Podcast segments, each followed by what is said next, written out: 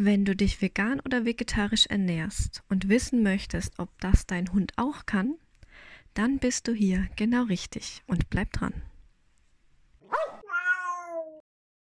Immer mehr Menschen achten auf eine gesunde und ausgewogene Ernährung.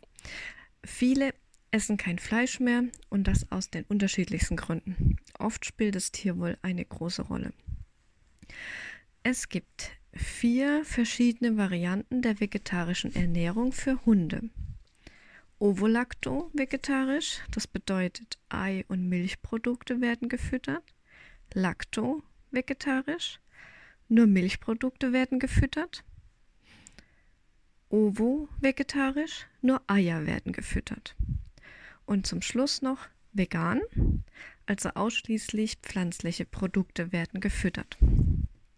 Also ich selbst bin jetzt kein hundertprozentiger Vegetarier, aber ich esse wirklich nur noch sehr wenig Fleisch.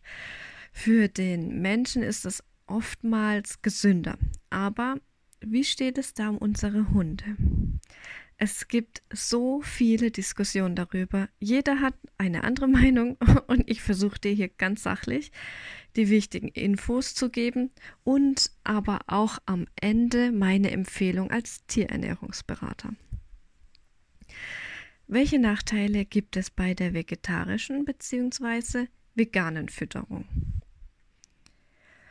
Pflanzenproteine haben eine geringere biologische Wertigkeit als tierische Produkte. Das bedeutet, ähm, tierische Proteine können vom Hund besser verdaut werden.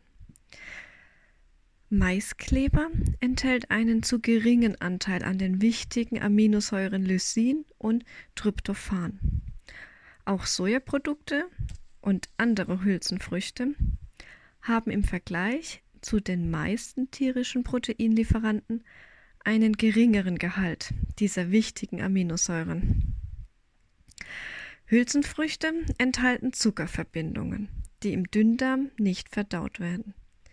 Diese werden durch die Darmflora des Dickdarms verwertet und dabei kann es, je nach Empfindlichkeit der Tiere, zu Blähungen und Durchfall kommen.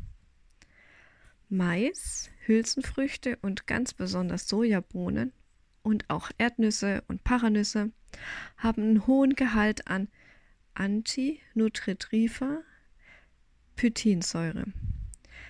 Ähm, auch Hafer, ungeschälter Reis, Gerste und Roggen haben die Pythinsäure. Was macht die Pythinsäure? Sie bindet Mineralien und Spurenelemente und reduziert so die Aufnahme im Darm von vor allem Calcium, Magnesium, Eisen und auch Zink. Hülsenfrüchte enthalten ebenfalls antinutritive Inhaltsstoffe, die dann sich wiederum negativ auf verschiedene Verstoffwechselvorgänge wirken. Ähm, so können nämlich Allergien ausgelöst werden, Durchfälle und langfristige Leberschäden entstehen. Sie werden aber durch Kochen unschädlich gemacht. Ähm, es werden gerne als Hülsenfrüchte Linsen, Bohnen, Erbsen und Sojabohnen verfüttert.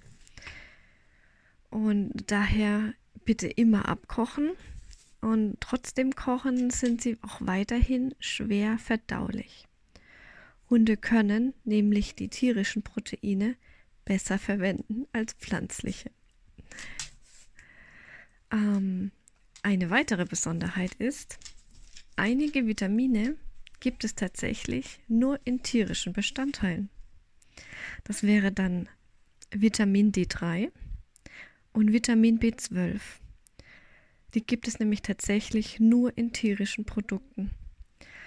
Ähm, da musst du dann als Tierhalter auf synthetisch hergestelltes Vitamin D3 zurückgreifen.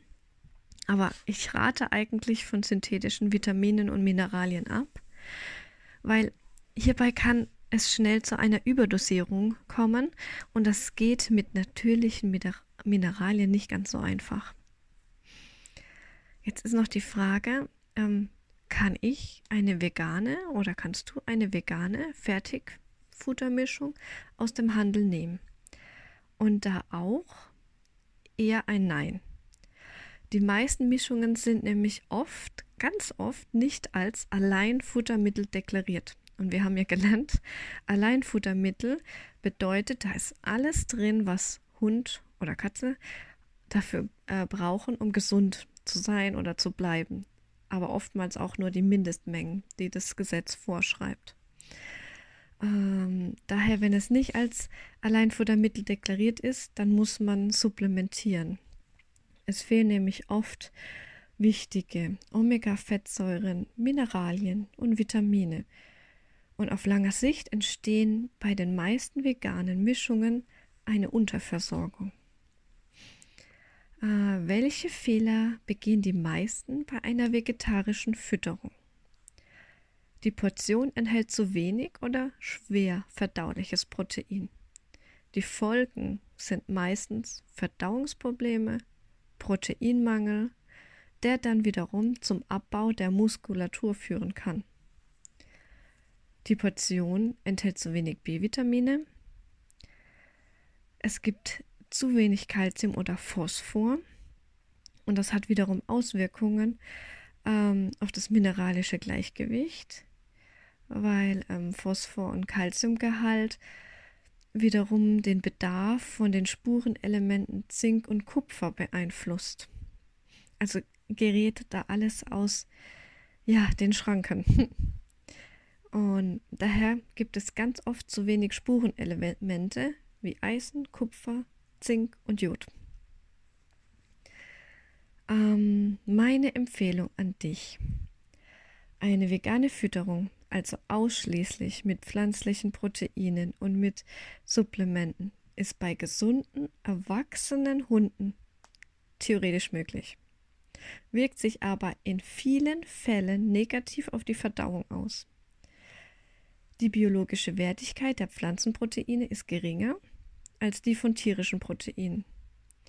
Sie sind nämlich als Baustoffe für die verschiedenen körpereigenen Stoffwechselprozesse entsprechend weniger gut geeignet. Das heißt, das, was der ähm, Hund da rausholt an Proteinen, kann er nicht ganz so gut und so einfach für seinen eigenen Körper benutzen, um eben da auch wieder gesund zu bleiben. Wenn es dir um den Tierschutz geht, dann kannst du Milch, Eier und Käse vom Biobauern kaufen. Dein Hund verträgt halt das tierische Eiweiß viel besser als das pflanzliche. Das ist eben seine natürliche Nahrung. Das war meine Empfehlung an dich. Und wenn du jetzt noch Fragen hast, dann melde dich einfach bei mir. In den Notes findest du meine Kontaktdaten. Und wenn dir diese Folge gefallen hat, dann lass mir ganz gerne eine Bewertung da. Ich würde mich total darüber freuen und es hilft mir enorm. Jetzt hab noch eine schöne Woche mit deiner Fellnase und wir hören uns wieder. Bis bald, deine Jasmin mit Gini und Chiara.